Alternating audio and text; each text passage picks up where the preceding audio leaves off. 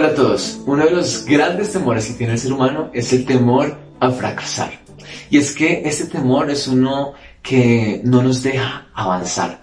Hay veces porque no nos permite emprender y comenzar cosas nuevas. Pero otras veces, una vez hemos fallado porque nos quita toda la confianza para volver a empezar. Eh, ¿No les ha pasado alguna vez? ¿Has fracasado? Bueno, pues el día de hoy quiero que veamos rápidamente una historia de un gran, la historia de un gran hombre de Dios que una vez fracasó, falló. Se trata de Pedro, sí, Pedro, el gran apóstol de, Dios, eh, escritor de dos de las cartas del Nuevo Testamento y parte de todo este movimiento que inició el cristianismo. Pero resulta que un día Pedro estaba con Jesús y los otros discípulos y le promete a Jesús que jamás se apartaría de él, que incluso estaría dispuesto a morir antes de negarlo. Lo curioso es que ese mismo día es cuando arrestan a Jesús y van a crucificarlo y Pedro, muerto de miedo, termina negando a Jesús tres veces cuando alguien intenta relacionarlo con él.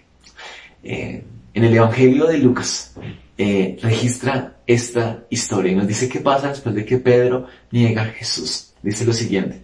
Dice que entonces Pedro se acordó de lo que Jesús mismo le había dicho.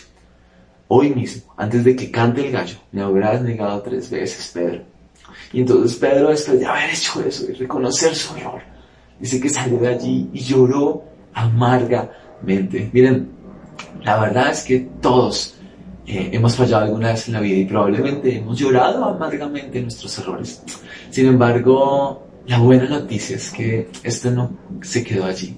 Pedro, claro que fracasó y falló, pero después Jesús lo restauró. Y esta experiencia de fracaso fue tremendamente formativa en la vida de Pedro y usada por Dios luego para las grandes cosas que él iba a hacer a través de él y que todos ya conocemos. Miren, eh, todos hemos fallado alguna vez en la vida. Los grandes hombres de Dios fallaron. Tú y yo fallamos una y otra vez. Pero ¿saben qué? Recordemos que este no es el final. Dios no está ahí para juzgarnos y caernos encima. No, Dios es un Dios de primeras, segundas y terceras oportunidades. Él claro que quiere que podamos reconocer nuestros errores. Pero Él quiere entonces restaurarnos, transformarnos. Y cuando nos arrepentimos, entonces permitirle a Él que lobre en nuestras vidas y que Él pueda hacer las grandes cosas que también quiere hacer en y a través de cada uno de nosotros. Así que si tú tienes miedo a fracasar o has fracasado, ánimo, porque Dios está con nosotros y puede sacar lo mejor de esta situación. Un gran abrazo. Disfruta de más reflexiones en nuestro canal de YouTube. Suscríbete y activa la campanita de notificaciones.